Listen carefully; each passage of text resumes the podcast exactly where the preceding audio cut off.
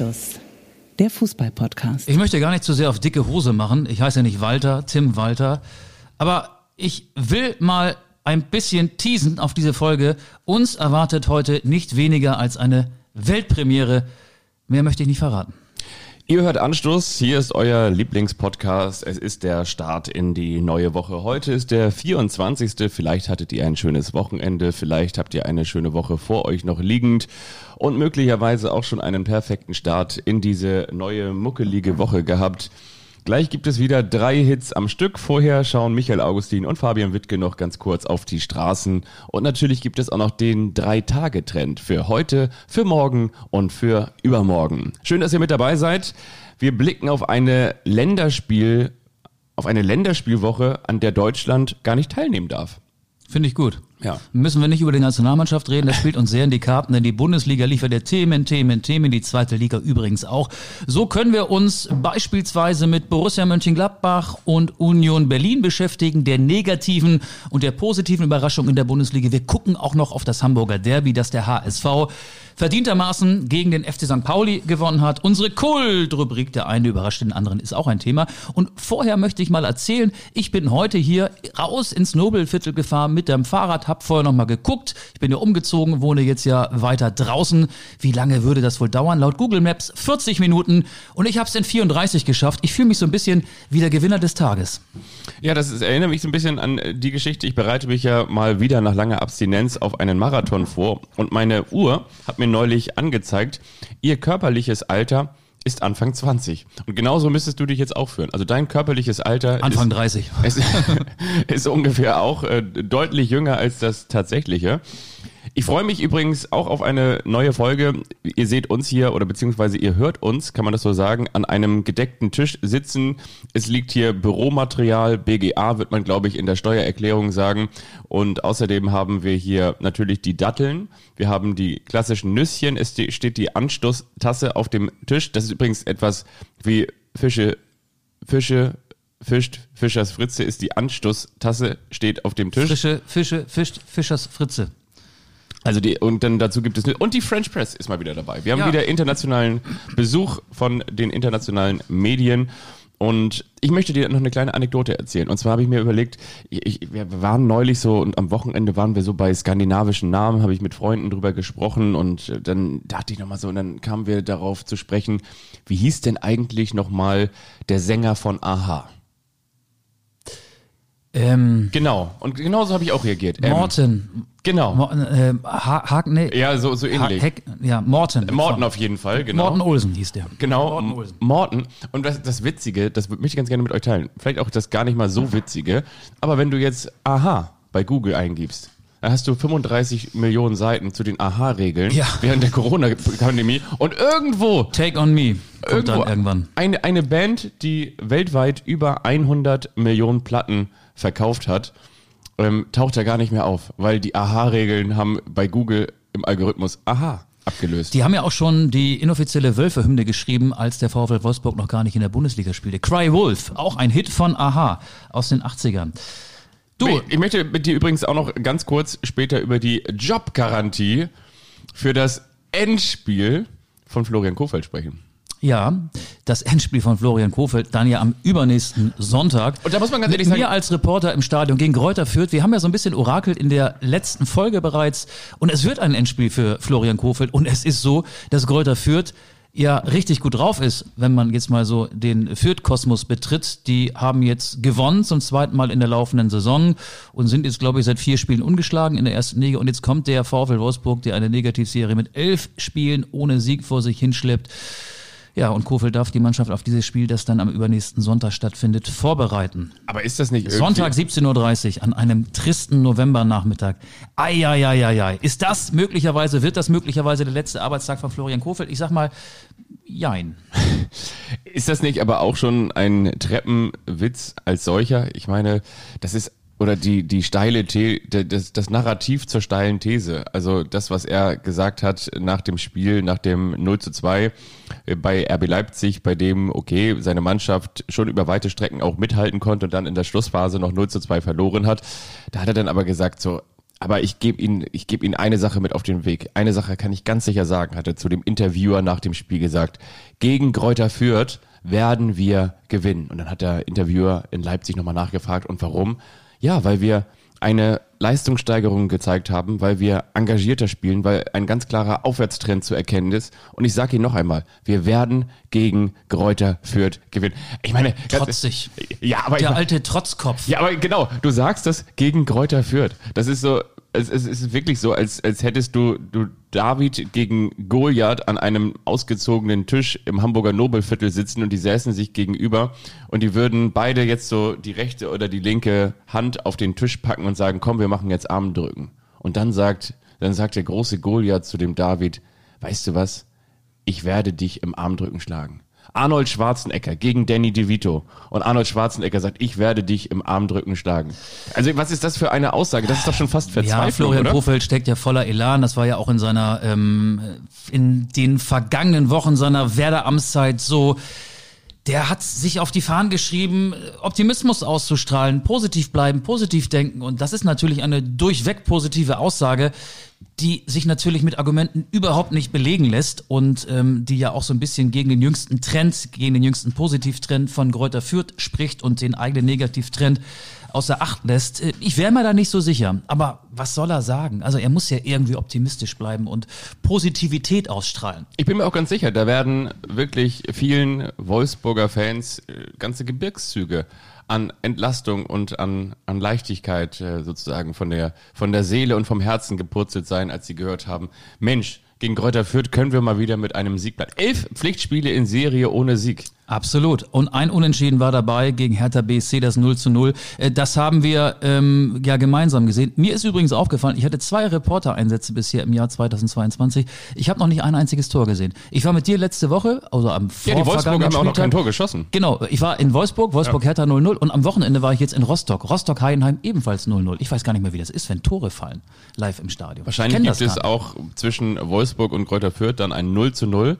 Es gibt ein gellendes Five-Konzert unter den 500, die dabei sein durften. Übrigens, da- und da können wir vielleicht ja diesen Bogen schlagen, auch in Richtung Pokal. Letzte Woche, da muss man auch wieder sagen, das hat Martin Kind ge geschickt gemacht. Wir reden jetzt dann gleich natürlich auch nochmal über den DFB-Pokal. In der vergangenen Woche, da war ich Reporter bei Hannover 96 gegen Borussia Mönchengladbach. Sensationell. Und was hat Martin Kinter gesagt? So, Mensch, ich mache jetzt mal was für das Wohlfühlklima in den eigenen Fanreihen. Ich starte mal eine Charmoffensive. Ich lasse bei diesem Spiel zwischen Hannover 96 und Borussia Mönchengladbach nur die Vips rein.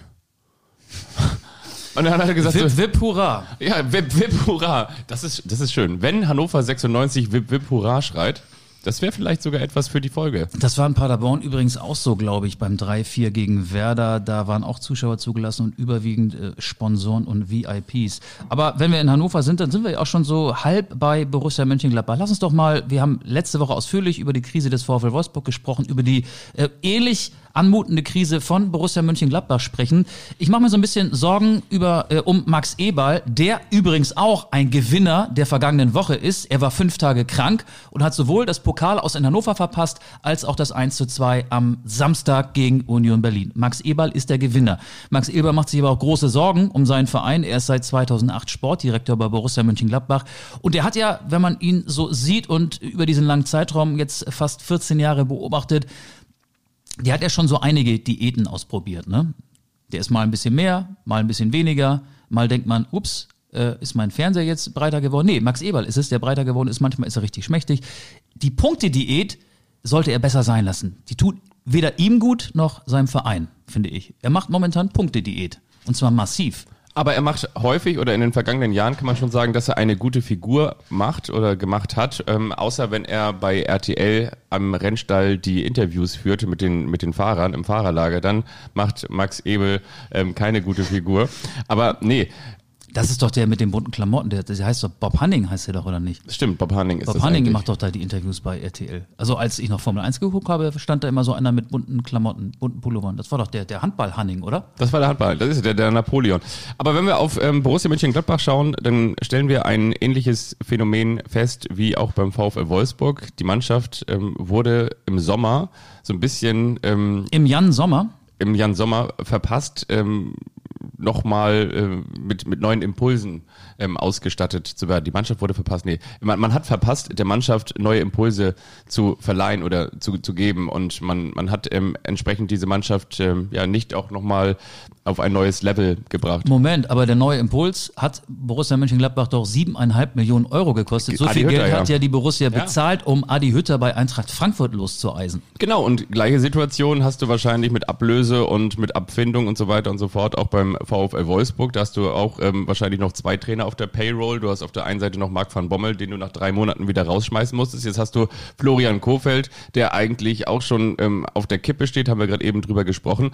Und gleiche Situation bei Borussia Mönchengladbach. Ich will jetzt nicht sagen, dass ähm, Max Eberl der Schuldige ist, aber natürlich ist es auch nicht ganz alleine Adi Hütter. Adi Hütter, wenn man ein bisschen näher ranzoomt an Borussia Mönchengladbach, hat es noch immer nicht geschafft, eine ganz klare Startformation, eine Stammelf zu finden. Und da meine ich jetzt nicht, ja, okay, Corona-Situation haben wir alle, aber wenn du mal die Corona-Situation äh, zur Seite schiebst, vielleicht so ein bisschen das, das Nico Kovac-Phänomen beim FC Bayern München. Da kommt jemand an und sagt, wir machen jetzt hier einfach neu. Du brichst alte ähm, hierarchische Strukturen auf. Du, du legst dich mit äh, den vermeintlichen Leistungsträgern an.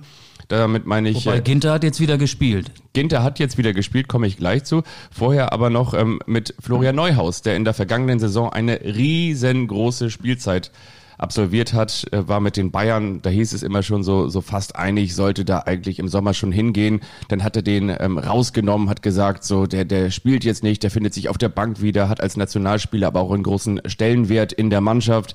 Dann hast du, ähm, Willst du sagen, ähm, Hütter sieht wegen Neuhaus alt aus? Ja, unter anderem. Nicht nur wegen Neuhaus, sondern auch wegen dem ähm, Offensivduo, wenn die Spaß und Lust an, an dem Spiel haben, wenn es läuft. Da sind wir bei Alassane Player und bei Markus Thuram. Dann ist es ein wunderbares, ein wahrscheinlich sogar mit das beste Duo in der Liga. Ähm, aber das wurde eben dann auch immer mal wieder auseinandergenommen. Dann wurde mit Embolo gespielt und Ja, dann wobei Embole mo momentan viel besser ist. Ne? Tyram und Player sind ja so als die Schuldigen neben Zakaria, der nun auch den entscheidenden Ballverlust hatte am Wochenende, bevor Kruse dann das 2-1 für Union zählte. Also Zakaria, Player, Tyram sind, glaube ich, so im Gladbach-Kosmos als die Schuldigen für die Krise ausgemacht worden. Was Tyram und Player können, haben sie in den vergangenen Jahren gezeigt. Tyram gehörte vor kurzem noch zum Kader der französischen Nationalmannschaft, kam jetzt gar nicht mehr zum Einsatz gegen Union, weil die einfach lustlos über den Platz schlurfen, wahrscheinlich auch registriert haben, Mist, wir werden es wieder nicht schaffen, uns mit Borussia Mönchengladbach für die Champions League äh, zu qualifizieren. Dann wollen wir doch jetzt mal gucken, dass wir möglichst schnell, am besten noch diesen Winter bis zum 31. Januar, irgendwie einen neuen Verein kriegen, um dann international zu spielen. Es findet ja auch im äh, Winter eine WM statt. Thuram hat da sicherlich bessere Chancen dabei zu sein als der Player, ähm, aber auch der wird das Ziel verfolgen, für Frankreich mal an der WM teilzunehmen. Ich glaube, die wollen mit ihrem lustlosen Auftritt einfach einen neuen Verein an Land ziehen. Und das ist ein großes Problem bei Gladbach.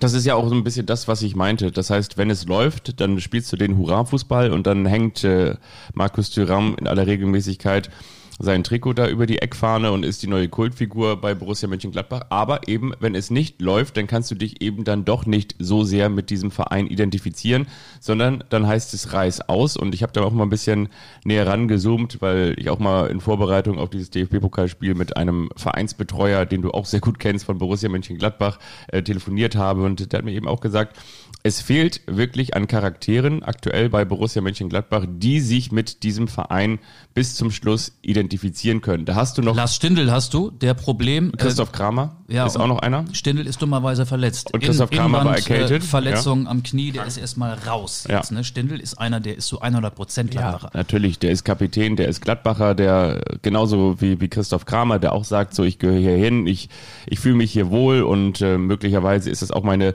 letzte Station. Und dann hat aber eben auch Borussia Mönchengladbach einen entscheidenden Fehler gemacht. Ein Mensch, ähm, ein Spieler, der sich in den vergangenen Jahren ähm, nach so einem kleinen Karriereknick wieder zu einem besten Verteidiger, äh, zu einem der besten Verteidiger der Liga ähm, entwickelt hat So redest du über Ginter. den hat man hat man auch abgesägt, den hast du auch verunsichert, den hast du dann auch da hinten rausgenommen. Dann hast du ihm, obwohl er schon da ist, in der laufenden Spielzeit, ähm, und das da haben wir auch schon über Dankbarkeit, über Respekt und so weiter und so fort, über würdevollen Umgang gesprochen. Obwohl der noch da ist, hast du dem quasi schon seinen Nachfolger vor die Nase gesetzt mit Marvin Friedrich, den man geholt hat. Ja, weil und Ginter ja gesagt hat, ich werde 2022 im Sommer Gladbach verlassen. Genau, er hat gesagt, und das ist eben auch etwas, was ich aus diesem Gespräch mit diesem Vereinsbetreuer, mit demjenigen, der da ganz viel über Borussia Mönchengladbach berichtet, besprochen habe. Es ist wohl aber auch vor allen Dingen so, die, die gesamte Wahrheit besagt wohl eher, dass man ihm gesagt hat, wir werden hier mit dir den Vertrag nicht verlängern. Also, dass es eher proaktiv von Matthias, äh, von Borussia Mönchengladbach ausging und weniger von Matthias Ginter. Und ähm, eben aus dieser Situation, wir werden den Vertrag nicht verlängern, jetzt wurde, jetzt verscherbeln wir dich. Also wenn wir jetzt hier im Winter noch zwischen sechs und ähm, ich sag mal jetzt zehn, vielleicht sind es auch nur acht Millionen bekommen von irgendeinem Verein, dann kannst du heute noch deine Koffer packen, statt erst am Ende der Saison. Das finde ich, ähm, zeugt eben auch davon, von, dass es eben ganz anders ist, als man das in den vergangenen Jahren wahrgenommen hat. Man dachte irgendwie immer bei Borussia Mönchengladbach, da ist eine Einheit gewachsen, die Elf vom Niederrhein, die hat begeistert, äh, dieser Offensivfußball mit diesen mit diesen, ähm, ich sag jetzt mal, also Paradiesvögel ist irgendwie auch so ein bisschen abgedroschen, aber mit, mit dieser, dieser wirklich ähm, Multikulti-Truppe ähm, mit herausragenden Fußballern. Sie haben ja auch viele Stützen, ne? Also Elvedi ist schon lange dabei in der Innenverteidigung. Ja. Jan Sommer, einer der besten Torhüter ja. der Bundesliga, den muss man bei aller Kritik auch rausnehmen. Der spielt auch nach, auch jetzt eine sehr starke Saison. Aktuell über Stindl haben wir gesprochen. Tyram und Player haben funktioniert. Embolo wurde dazu geholt. Zakaria, der jetzt möglicherweise beim FC Bayern auf ja. dem äh, Zettel steht. Äh, Patrick Herrmann, der ewige Gladbacher, der Jonas Hofmann, der Hofmann. jetzt auch eine gute Leistung gezeigt hat ja. nach seinem Comeback. Also die Mannschaft ist ja sukzessive verstärkt worden und äh, vom Kader her muss die ja normalerweise um Platz 4 mitspielen, also um die Champions League Teilnahme kämpfen. Genau, genau. Und das hast du eben nicht. Und äh, das jetzt natürlich auch jetzt äh, gut, dass wir hier kein Phrasenschwein auf dem Tisch stehen haben. Aber in der Krise zeigt sich ja eben der Charakter. Und du merkst, dass dieser Charakter von Borussia Mönchengladbach nicht stark genug für diese Krise ist. Und ich glaube eben, dass da unterschiedliche Dinge aufeinanderprallen. Du hast dann auch nicht den Trainer mit dem Standing, weil ich glaube eben, der hat äh, so, so Kovac-esk sich eben mit den ähm, mit den starken Charakteren, mit den Autoritätspersonen im Verein das auch so ein bisschen ähm, verscherzt, indem er sie dann abgesägt hat, dann hat er sie begnadigt, dann gab es ja auch die Aussprache da mit Neuhaus. Und genauso ist es eben mit, mit anderen ähm, mit anderen auch gewesen. Ähm, ich glaube, was Adi Hütter oder auch was Nico Kovac gleichermaßen fehlt, ist, dass ähm, du so ein bisschen diese Jupp Heinkes-Attitüde hast, dass du sagst, okay, ich kann nicht alle, alle Charaktere, obwohl man sicherlich alle Profis irgendwie auch gleich behandeln muss, weil es muss Grenzen geben, aber trotzdem kann ich sie in, in, den, in den Einzelpersonen, in den Einzelfällen nicht gleich behandeln, sondern der eine, der braucht hier ein bisschen eine längere Leine, damit er da irgendwie seine Leistung anbieten kann und der andere braucht hier ein bisschen aber das eine weißt du ja Leine. erst, wenn du die Mannschaft besser kennst. Hütter ist ja neu hinzugekommen und genau. hat die Mannschaft ja erst im Sommer kennengelernt. Er hat jetzt sieben der vergangenen neun Spiele verloren und Tra darf offenbar trotzdem bleiben. Normalerweise Normalerweise wäre jetzt ja wegen dieser Länderspielpause am kommenden Wochenende der rote Teppich für einen Trainerwechsel ausgerollt, aber Ebal, Ebal hat sich offenbar dafür entschieden, Hütter ähm, weiter im Amt zu lassen. Sicherlich auch, weil die Analyse ist, heißt ja immer so schön nach dem Spiel, ja, wir werden das Spiel analysieren, äh, wir brauchen jetzt ein paar Tage Zeit. Die Analyse hat offenbar ergeben, dass die Mannschaft Du hast es charakterschwach genannt und die Spieler haben wir schon namentlich erwähnt, Tyram Player und äh, Zakaria, dass sie eben nicht charakterfest sind und sich nicht identifizieren zu 100 Prozent mit Gladbach und ihre Zukunft parallel zum laufenden Vertrag bei Borussia Mönchengladbach schon planen. Das Problem ist ja auch, Marvin Friedrich, der Ginter-Nachfolger, wurde schon geholt, der jetzt mit Ginter gemeinsam auf dem Platz steht. Der Transfer hat sich ja auch schon als äh, als äh, kein guter Transfer erwiesen, weil der hat in den ersten Spielen elf Meter verursacht und war jetzt auch gegen seine Ex-Berliner am Wochenende nicht so gut, aber hat gegen Leverkusen und auch in Hannover ähm, schwach gespielt. Und ich glaube, Eber setzt mit Hütter auch darauf, auf die Spiele, die dann nach dieser Länderspielpause stattfinden werden. Da trifft Gladbach auf zwei Mannschaften, die in der Tabelle noch unterhalb der Borussia stehen. Das Spiel gegen Berlin war ja gut. Das wurde ja als äh, Spiel, aus dem so eine Aufbruchstimmung hervorgehen könnte, interpretiert. Und die nächsten Gegner sind Bielefeld auswärts und Augsburg zu Hause. Und wahrscheinlich hat die Analyse ergeben, ey, das müssen wir in dieser Kombination Hütter plus die Mannschaft, die hier eigentlich gut ist, ähm, eigentlich packen. Ich fand die Schlagzeile, die ich in der Süddeutschen online gelesen habe, ganz gut. Gesucht eine Mannschaft für den Abstiegskampf. Und ich glaube, diese Mannschaft für den Abstiegskampf hat Gladbach aktuell nicht zu bieten. Wie hast du die Gladbacher denn in Hannover erlebt? Du warst ja da beim Pokal aus äh, in Hannover am, am Mittwoch. Ja, vor allen Dingen ist mir das hängen geblieben, was Adi Hütter nach dem Spiel gesagt hat. Du kannst auch mal bei Hannover 96 ausscheiden. Ja, du kannst auch mal bei Hannover 96 ausscheiden, aber nicht in dieser Art und Weise. Das war und eine andere Aussage ist mir auch noch hängen geblieben, Sebastian Kerk, der ja den Elfmeter verwandelte gegen Sommer zum 2 zu 0, der Mittelfeldspieler von Hannover 96, der hat ja gesagt, also ähm, ich muss auch mal ganz ehrlich sagen, ähm, mich hat das schon verwundert, dass Mönchengladbach so wenig Gegenwehr gezeigt hat. Das ist bitter, ne? Das ist Wenn bitter. der Gegner und in dem Fall noch ein Zweitligaspieler das über Und das ist ja nicht mal Hohn und Spott in diesem sagt, Fall, sondern ich glaube, das war eine, ganz- Tatsachenbeschreibung. Genau, eine Tatsachenbeschreibung. ja. Und, und das, das fand ich schon einfach sehr frappierend. Und genauso habe ich Mönchengladbach auch erlebt. Ich meine, natürlich, das hat auch Borussia Dortmund erlebt. Ne? Übrigens, das ist auch eine interessante Parallele, wenn wir auf die Pokal zurückblicken. Das war Norddeutschland gegen Nordrhein-Westfalen. Dreimal in der zweiten Liga mit dem HSV. Köln mit Ah, St. Pauli gegen Hannover. Borussia Dortmund Ja. und Hannover gewinnt gegen ähm, Borussia Mönchengladbach. Natürlich kannst du mal gegen so einen in Anführungsstrichen übermotivierten Zweitligisten in der vierten Minute zurückliegen. Das hat St. Pauli eben ja auch gezeigt. Aber dann ist doch die Frage, wie du reagierst. Und es kam keine Reaktion. Es Meinst du kam, jetzt bei Dortmund oder bei Gladbach? okay, bei Dortmund kam noch eine Reaktion. Ich meine jetzt bei Mönchengladbach, da Ja. kam, da kam keine Reaktion. Da kam auch kein Aufbäumen und da kam auch kein dieses dieses dieses berühmte mit der Brechstange. Irgendwann stehst du halt nur noch mit vielleicht zwei Innenverteidigern auf Höhe der Mittellinie im Anstoßkreis, im Anstoßkreis und dann aber mit dem Rest, vor allen Dingen mit den kopfballstarken Spielern, stehst du eigentlich die ganze Zeit irgendwo am Elfmeterpunkt und wartest darauf, dass eine Flanke nach der anderen reinkommt. All das gab es nicht. All das gab es nicht. Dieses berühmte, die Mannschaft kommt da hinten nicht mehr raus, lässt sich da hinten einschnüren. Das kam alles nicht. Und da hast du dich einfach echt gefragt, was ist mit dieser, was ist mit dieser Mannschaft los? Ich bin mir ziemlich sicher, wenn Borussia Mönchengladbach-Fans, und die werden bestimmt äh, zuhauf da auch im Stadion gewesen, Die werden bestimmt, uns zuhauf hören jetzt und sind froh über unsere tiefgründige Analyse. Endlich wissen sie mal, was bei ihrem Verein schief läuft. Ja, genau. Die fragen sich auch schon seit Monaten, was ist denn da eigentlich los? die hätten gepfiffen. Das hätte da ein großes, äh, ein großes Five-Konzert gegeben. Und ja, so habe ich Borussia Mönchengladbach am Maschsee, mein lieber Michael, erlebt. Die Gladbacher, die zweimal die Bayern geschlagen haben. 5-0 im Pokal und das, was von den Bayern noch übrig blieb, ähm, ist noch gar nicht so lange her, zum Rückrundenauftakt 2-1 in München. Ja, die Gladbacher stecken jetzt im Abstiegskampf. Aber jetzt können wir ja auch den Bogen spannen zur positiven Überraschung. Das war nämlich die Mannschaft, die am vergangenen Wochenende mit 2-1 in Gladbach gewonnen hat. Durch zwei Tore von Max Kruse. Union Berlin. Ich finde, wenn man sich den Kader oder auch die Startelf von Union anguckt, dann sind da viele Spieler, die haben oder den hätte man nachgesagt, okay, die hätten gehobenes Zweitliganiveau. Ne? Ähm, Gieselmann, Trimmel, dann ähm, Jeckel und äh, Baumgartel in der Innenverteidigung. Vorne Vogelsammer, der ja im Pokal gegen Hertha ein traumhaft schönes Tor geschossen hat. Ähm, die Mannschaft ist die älteste in der Liga. Ähm, und da stecken in den Trikots Spieler, die man eher in der zweiten Liga vermutet. Und dann steckt einer im Trikot, wenn man sich den anguckt, den vermutet man eher in der Landesliga. Und da sind wir bei Max Kruse, der nicht fit ist, aber der trifft.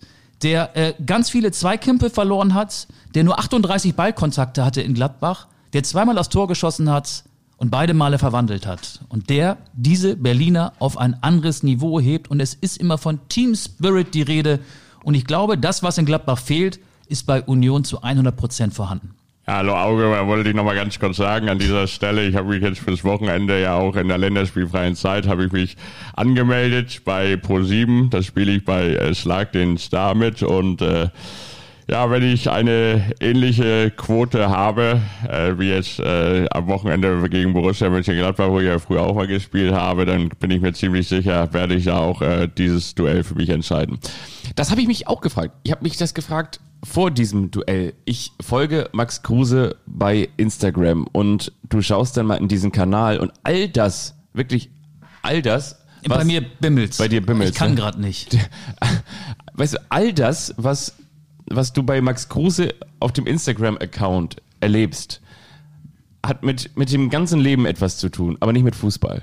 Und, und am Wochenende, weißt du, habe ich mich auch gefragt, so, wie lange ist, der Typ ist mittlerweile 33 so, ne? Und dann fragt man sich natürlich auch, haben wir auch schon drüber gesprochen, wie lange trägt so eine Mannschaft das auch mit? Ja, genau. Solange, glaube ich, bis der, bis der Erfolg stimmt und bis er dir vielleicht auch irgendwie wie die Wampe von Giesing, wie Sascha Möll, das irgendwann einfach wirklich Der nur jetzt noch in auf, Groß Asbach ist. auf den Sack geht, genau, der jetzt in Groß.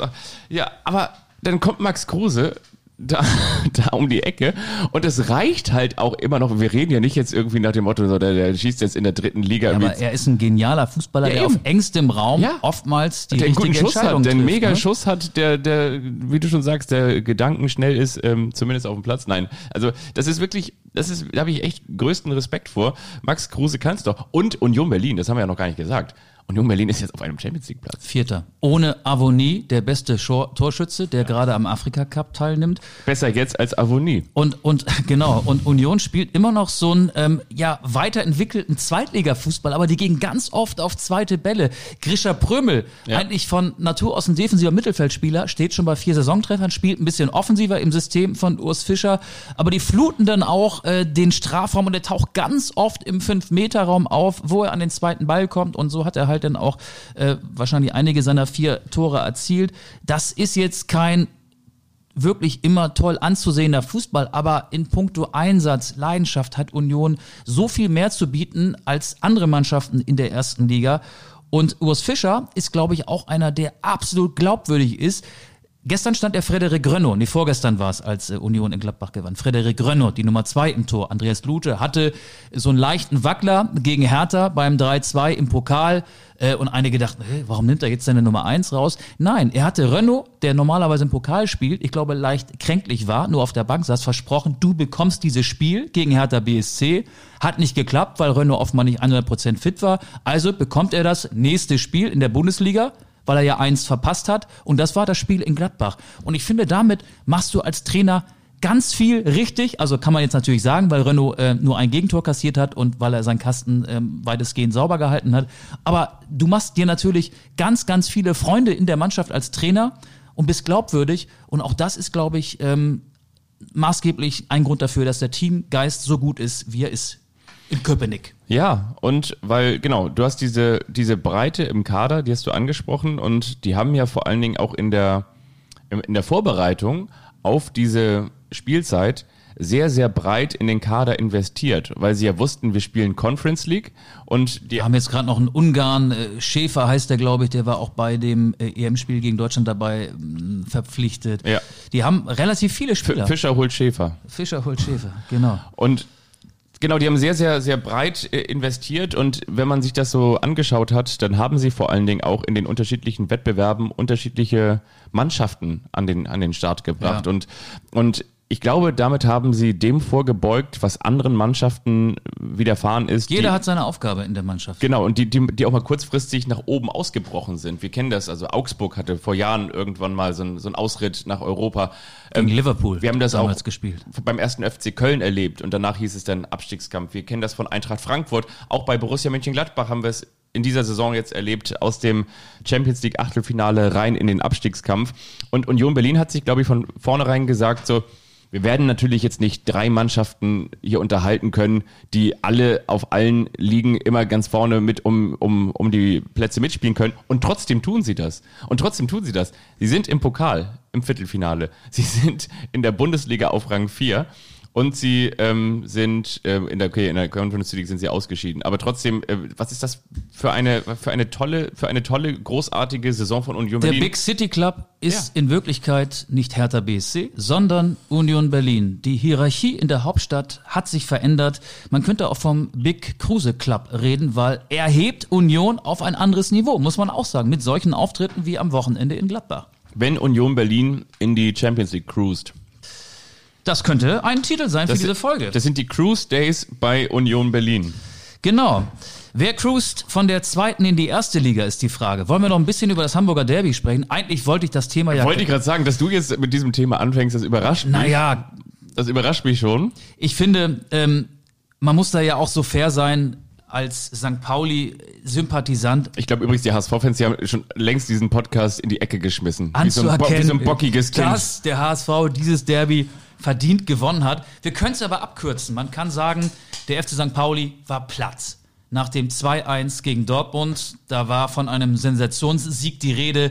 Ich erinnere mich an Sebastian Olsson, der Rechtsverteidiger, der gegen Dortmund völlig entkräftet ausgewechselt wurde. Jackson Irvine, der so viel lief im Mittelfeld, der konnte auch nicht mehr. Andere haben sich auch voll verausgabt. Und bis auf den Torhüter, Vasil spielt in der zweiten Liga, Smarsch im DFB-Pokal, hat Timo Schulz dieselbe Start 11 oder es war dann dieselbe Start 10 ohne Torhüter auf den Platz geschickt im Volksparkstadion.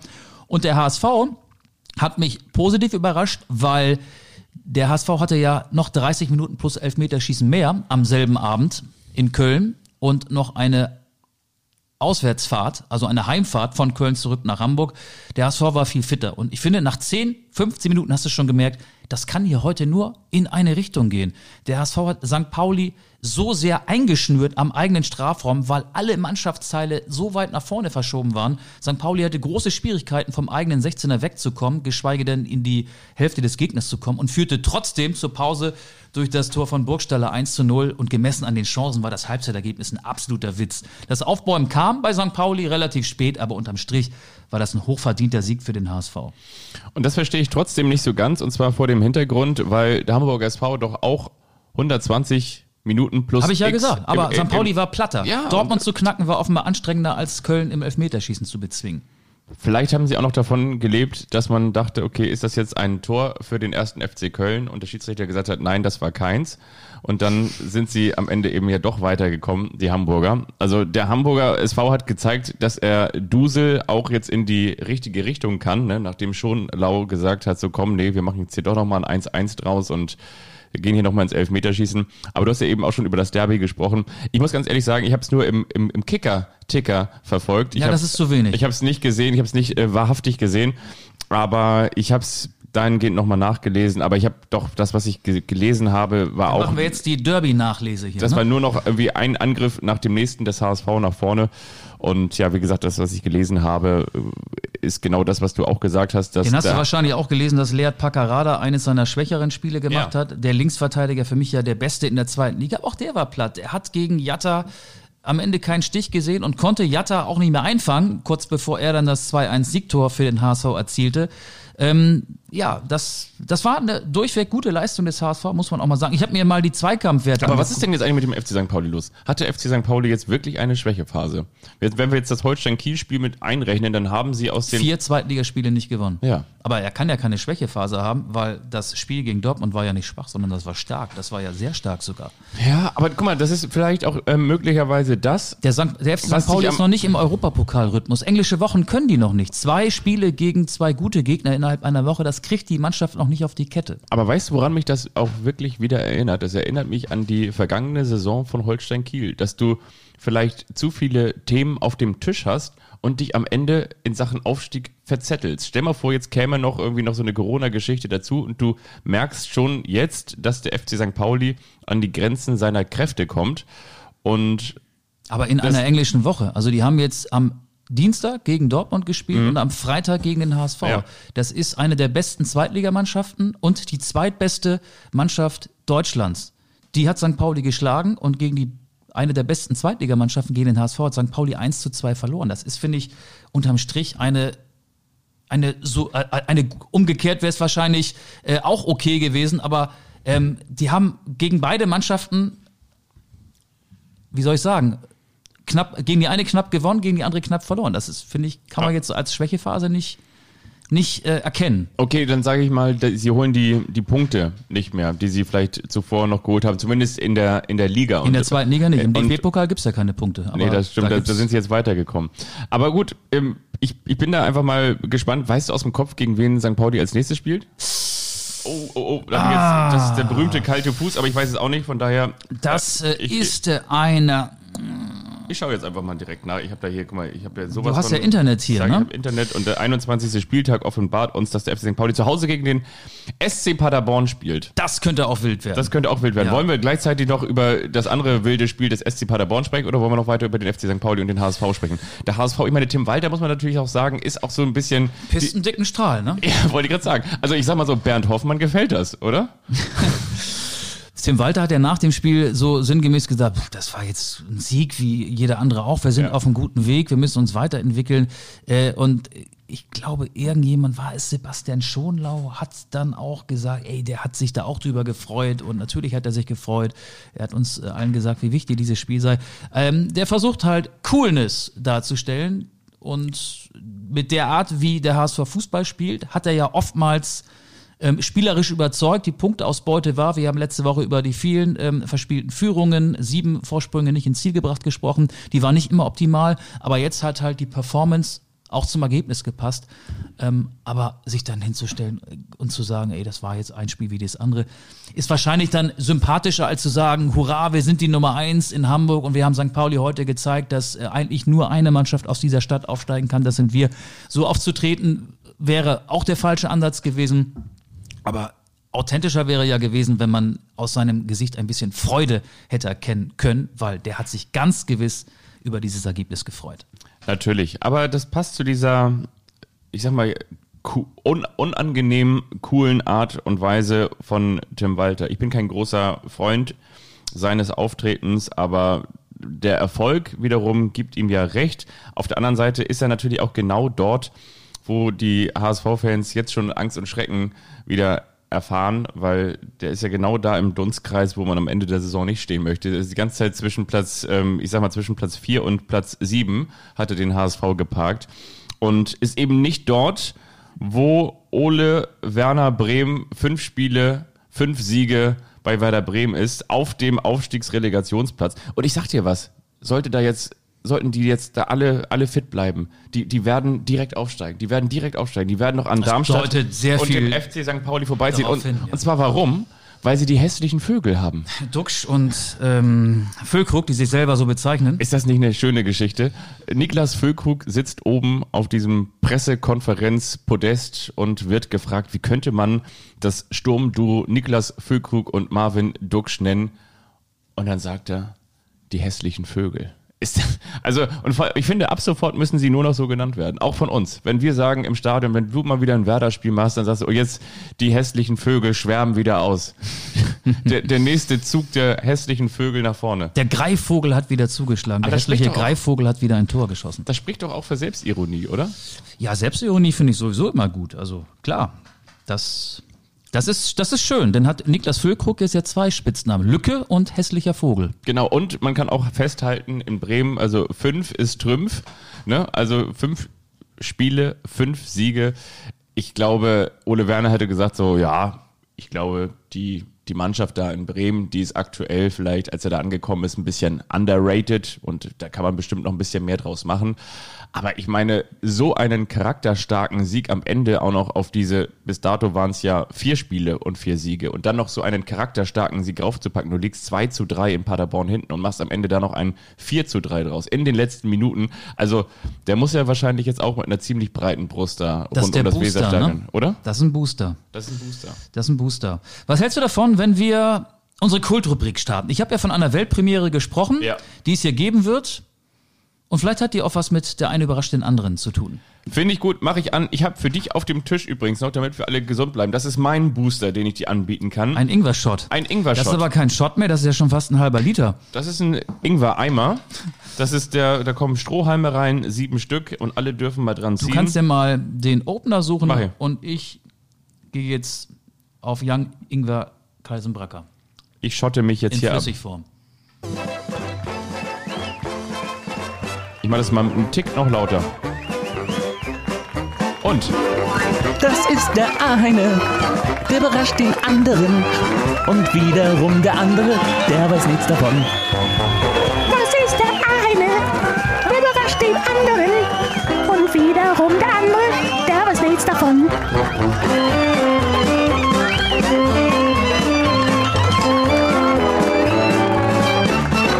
Der eine überrascht den anderen. Was viele ja gar nicht wissen, die Pokalauslosung, die war noch gar nicht an diesem Wochenende. Einige behaupten, sie findet am letzten Januarwochenende, sprich am kommenden Sonntag statt. Das stimmt gar nicht. Das stimmt gar nicht. Was war das denn eben? Ja, jetzt hat mich gerade eben jemand versucht anzurufen. Ach so, unverschämt. ja. Nein, ähm, wir haben ja, was viele gar nicht wissen, Wir sind bisher sehr bescheiden damit umgegangen. Ja. Wir haben die Exklusivrechte an der Pokalauslosung. Jetzt wird hier gleich das ähm, Viertelfinale im DFB-Pokal ausgelost. Ich habe da was vorbereitet. Und gut ist auch, dass Bastian Schweinsteiger soeben den Raum betreten hat. Live bei Anstoß. Bastian. Schweinsteiger, die Glücksfee, wird die Pokallose ziehen. Es sind ja vier Zweitligisten, drei Bundesligisten und ein Verein aus Österreich im Topf.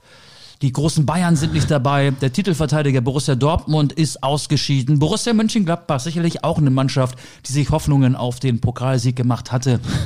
Ist ausgeschieden. Bastian Schweinsteiger, Basti, schön, dass du da bist. Tolles Buch übrigens auch, das du mit Martin Suter geschrieben hast. Ich habe das an einem Abend weggeschmökert. Ich kenne dich jetzt noch viel besser als ohnehin schon. Du darfst die Lose ziehen. Ich kipp sie hier eben aus. Wir haben keine Kugel und keine keine Glasvitrinen. Ähm, das machen wir nicht. Wir machen das einfach so. Ich habe hier auf dem Zettel die acht ähm, Viertelfinalteilnehmer geschrieben und der Basti, der wühlt jetzt mal und lost aus. Komm, Basti. Ich, ich, ich schmeiß das mal hier so hin. Ne? Also jetzt schauen wir hier mal rein. Äh, jetzt kommt das erste los, die erste Kugel. Ich nehme mal hier und wisch die nochmal so ein bisschen durch. Du machst den, Papierknödel Händen. auf und dann hältst du das, was da steht, einfach mal hier hin. Dann ist der, wo ist eigentlich der Justiziar hin, der so alles hier nochmal beglaubigen muss? Es sind die Roten Bullen Leipzig. Die Roten Bullen Leipzig mit einem Heimspiel im Pokal Viertelfinale. Möglicherweise ja auch eine Mannschaft, die sich jetzt große Hoffnung auf den Titel macht. Die Bullen standen ja schon mal im Berliner Olympiastadion im Finale. Und die Roten Bullen treffen am 1. Märzwochenende auf wen? Basti, misch noch mal durch. Ja, hier ist mal eine zweite Kugel. Übrigens solltet ihr mit dem Fahrrad nach Hause fahren, kauft euch Fahrradhelme von Kettler. Das ist wirklich gut. Und zwar spielen die Roten Bullen gegen den VfL Bochum. Die Bullen gegen Bochum, ein Bundesliga-Duell in diesem Pokal-Viertelfinale. Der VfL Bochum war ja 1988 auch schon mal in einem Pokalfinale, verlor gegen Eintracht Frankfurt durch ein Tor von Lajos Deteri, ungarischer Nationalspieler, eine Fußballlegende. Basti, wen ziehst du jetzt? Für die Bullen möchte ich noch kurz sagen, ist das sicherlich ein Klacks. Anders ist meine Hose, die ist vom Brax. Schaut nochmal rein hier in, haben wir die nächste Kugel. Oh ja, das wird natürlich die Berliner freuen. Das ist der FC, erste FC Union Berlin. Mit einem Heimspiel noch nicht im Berliner Olympiastadion. Das ist das Ziel der Eisernen. Nein, dieses Spiel wird im Stadion an der alten Försterei stattfinden. Auf wen trifft Union Berlin? Oh, das ist äh, wieder ein Nachbarschaftsduell, also kann man so sagen. Ähm, also das ist natürlich ähm, vom zwei ehemalige Zweitligisten, die, also der eine ist noch ein Zweitligist, was sage ich jetzt hier eigentlich, ist egal, aber das ist ein ehemaliger Pokalsieger, das ist der Pokalsieger, der als einziger Zweitligist mal Po- Pokalsieger geworden ist. Es ist Hannover 96. Ah, das war 1992 damals gegen Borussia Mönchengladbach, Union Berlin gegen Hannover 96. Vier So. Knödel sind noch auf dem Tisch. Und an dieser Stelle muss ich natürlich nochmal eine kleine Floskel loslassen. Jetzt sind noch vier drin, genau. Das heißt, wir haben unter anderem noch die Kiezkicker, das ist der FC St. Pauli. Mit einem Heimspiel die Mannschaft, die ja Borussia Dortmund überraschend ausgeschaltet hat. Da gibt's ja die legendäre B-Serie 2005, 2006 war St. Pauli als äh, Regionalligist sogar im Halbfinale. Auf wen trifft St. Pauli jetzt? Ja, da denke ich natürlich an Euro Edgar, Edgar Schmidt, ne? Euro Eddie. Das ist natürlich der, die, das Team vom, vom Olli, vom Titan, ne? Früher äh, mit Mehmet Scholl und äh, Thorsten Fink und äh, Thomas Linke. Nee, hat Thomas Linke da auch gespielt? Weiß ich gar nicht.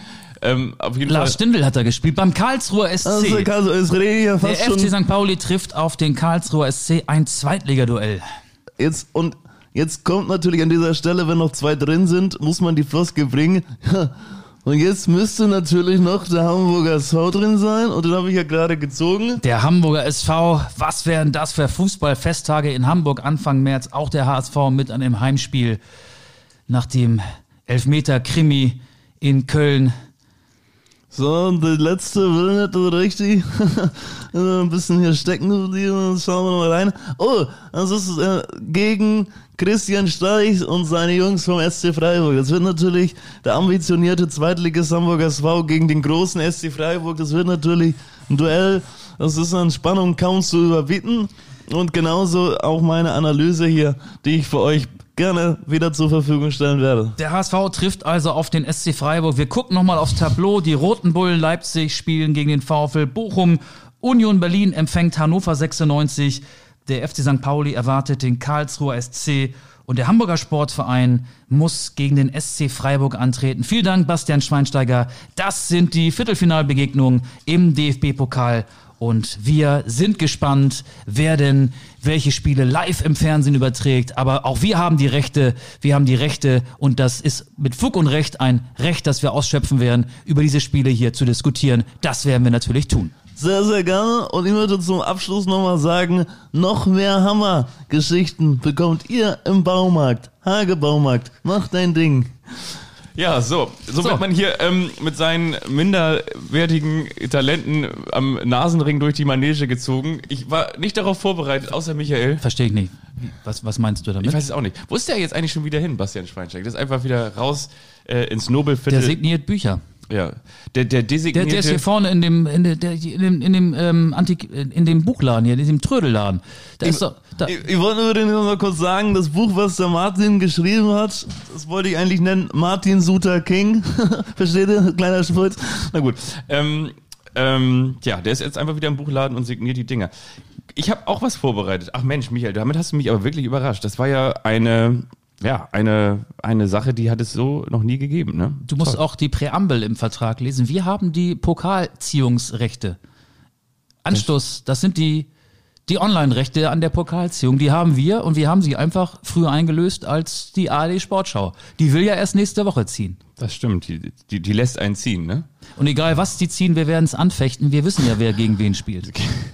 Genau. Oh Mensch, ich bin so aufgeregt, dass ich jetzt erstmal gucken muss, ähm, wo ist denn das, was ich vorbereitet? Hier ist es. Hier ist es. Wir haben gerade eben über eine der, hier ist er, Christeberg, eine der Mannschaften der Stunde gesprochen. Und zwar haben wir über den ersten FC Union Berlin gesprochen. Stimmt. Und ich möchte mit dir über die Rekordspieler des ersten FC Union Berlin sprechen. Wir blicken mal so rein in die Top 25 und, und ähm, du musst jetzt nicht alle können, weil viele davon haben auch schon ihre Karriere beendet, aber vielleicht kommst du ja mit, ähm, mit ein paar Hilfen oder Hilfestellung von mir auf ein paar Namen. Wie gesagt, ich glaube, viele wirst du nicht kennen oder vielleicht auch nicht ohne Hilfe kennen.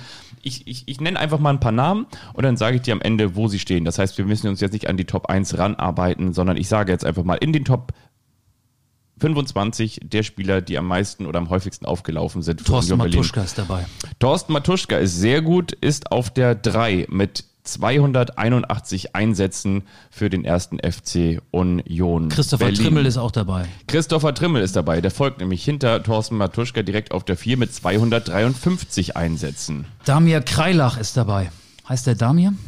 Damir Kreilach ist dabei. Sehr gut. Der spielt inzwischen für Real Salt Lake City, hatte seinerzeit 157 Einsätze für den ersten FC Union Berlin. Toni Leistner auch? Toni Leistner ist nicht dabei.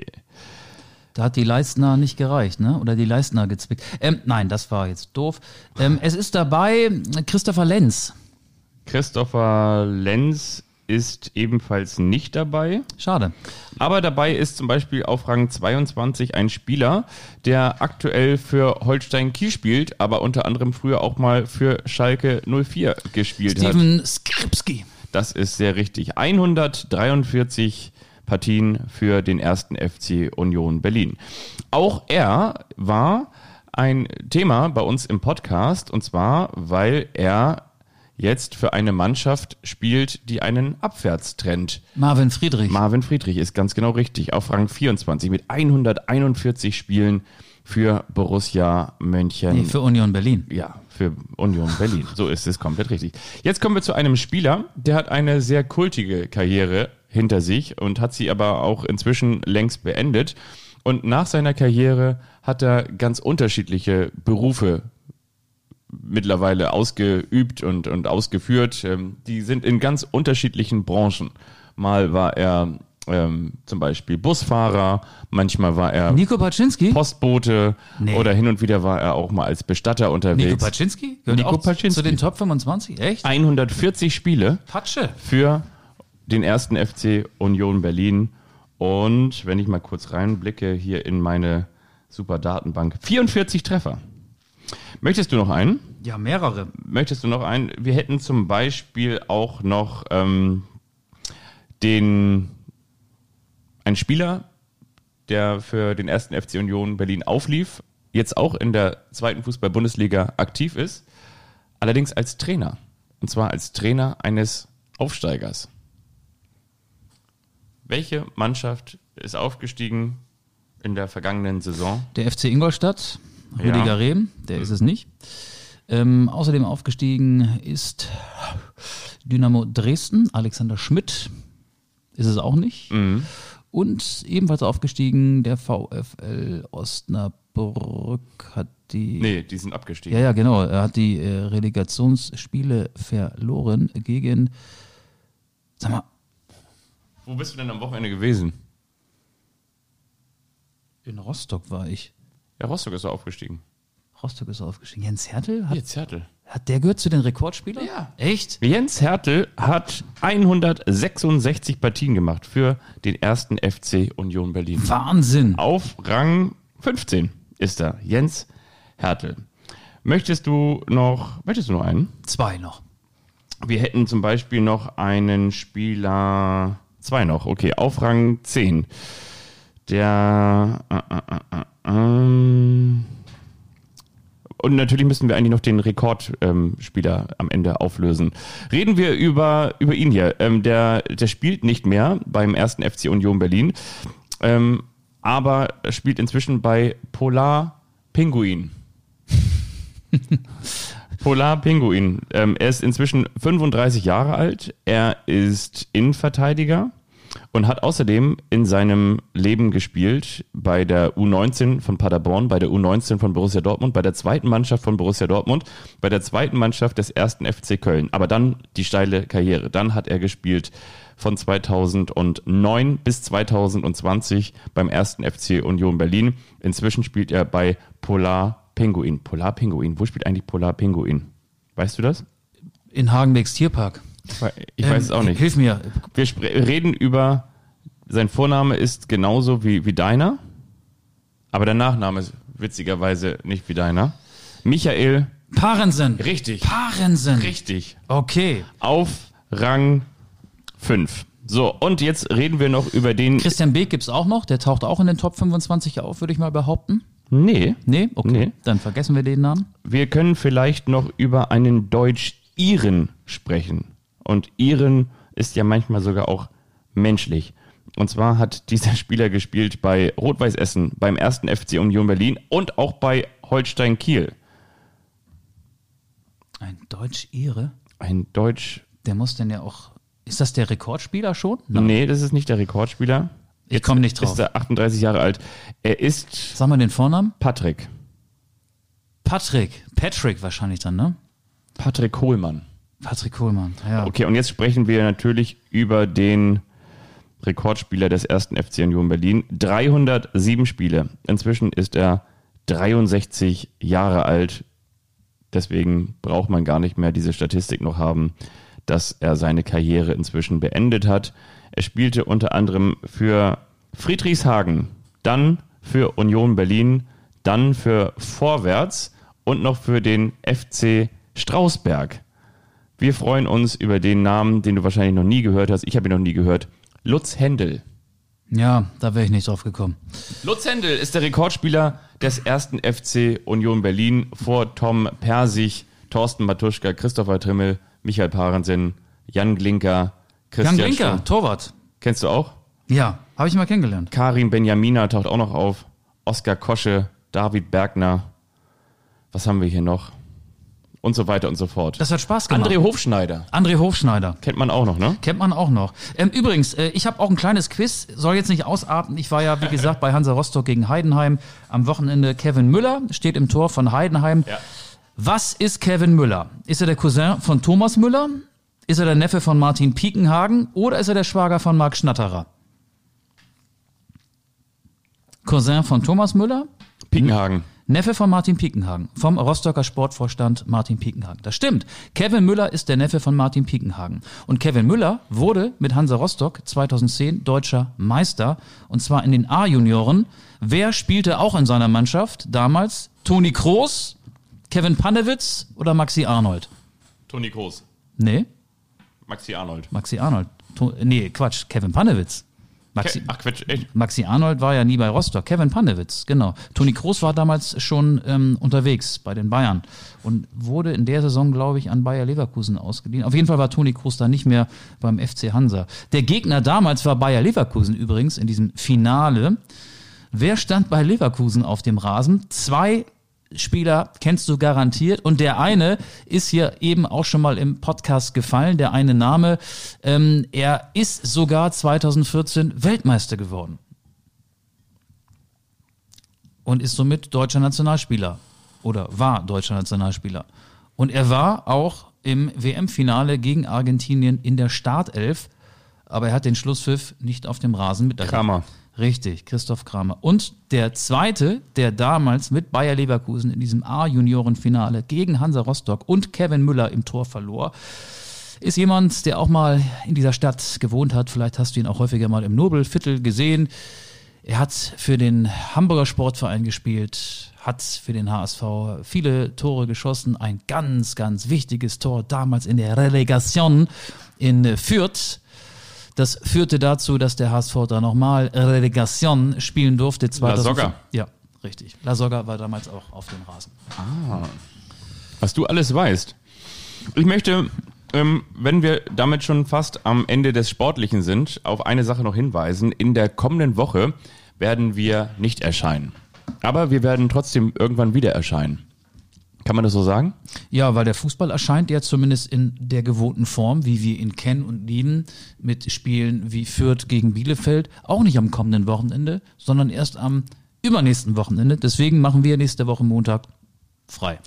Wollen wir noch mal ganz kurz darüber, ich möchte nur einmal ganz kurz euch das noch erklären, aber vielleicht wisst ihr das auch schon, also wahrscheinlich wisst ihr das schon. Es gibt tatsächlich aus dem, in Anführungsstrichen, ersten Corona-Jahr, das war ja eigentlich 2019, aber ähm, ich sag mal so, so richtig. 2020. Ja, aber Covid-19 heißt ja Covid-19, weil Covid zum allerersten Mal 2019 von den Märkten in, in China kam. Aber als die ersten Auswirkungen hier in Europa durch die Gegend schwappten, war es 2020 im März.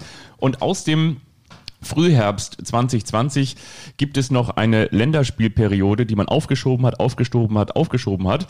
Und ihr wisst ja, aufgeschoben ist nicht aufgehoben. Und deswegen hat man jetzt gesagt, wir holen diese Länderspielperiode Ende Januar nach. Und davon Das hast du letzte Woche schon sind erzählt. alle Föderationen betroffen. Habe ich ehrlich erzählt. Guck mal, jetzt, jetzt, jetzt setzt langsam äh, bei mir Alzheimer ein. Außer ähm, die UEFA, die nimmt nicht daran teil, beziehungsweise Deutschland nicht. Okay, ihr wisst das schon oder hört euch einfach nochmal die vergangene Folge an. Wir machen kommenden Montag frei. Wir kommen aber nochmal wieder, aber wir packen vor allen Dingen jetzt auch noch Musik auf die Playlist. Ich möchte Aha raufpacken mit Food of the Mountain, auch wenn die Aha-Regeln mittlerweile diese norwegische Kultband verdrängt haben. Hier in diesem Podcast lassen wir sie weiter hochleben und hochleben. Ich bin gar kein großer Aha-Fan, aber bevor die Aha-Regeln, Aber die du Musik... bist Bergfan, Food of the Mountain. Genau. Das kenne ich gar nicht, das Lied. Nee, das war damals so deren ähm, Comeback-Single. Ach so. Ich glaube, die, die sind damit hier bei Wetten das aufgetreten. Auf der Couch waren die. ja. Ja, machen wir. Von mir kommt Things Will Be Fine von Metronomy. Things Will Be Fine. Kleine Aufbauhilfe für alle Fans des FC St. Pauli, die heute vielleicht einen nicht ganz so guten Start in die neue Woche hatten. hatten. Things Will Be Fine. So, ich glaube, um Adrian Fein nochmal ins Spiel zu bringen, das war fein Das war gut, oder? und wir sind fertig. Genau, bleibt gesund, bleibt fröhlich, hört Anstoß, empfehlt uns weiter, damit wir weiter wachsen, weiter expandieren können. Wir werden wahrscheinlich Ende des Jahres unser erstes Außenstudio, obwohl das hatten wir ja schon auf den Lofoten erriet, das zweite Außenstudio, das werden wir in Katar, in Doha. Wir bauen da gerade mit Hilfe von vielen ähm, Gastarbeitern einen gigantischen Klotz. Das wird das Burj Al Arab, den größten Turm, das größte Gebäude der Welt ablösen. Da werden wir von oben runter funken. Und damit das alles so klappt, brauchen wir noch ein bisschen eure Crowdfunding-Engagement oder beziehungsweise eure Hilfen. Herzlichen Dank, bleibt fisch. Tschüss.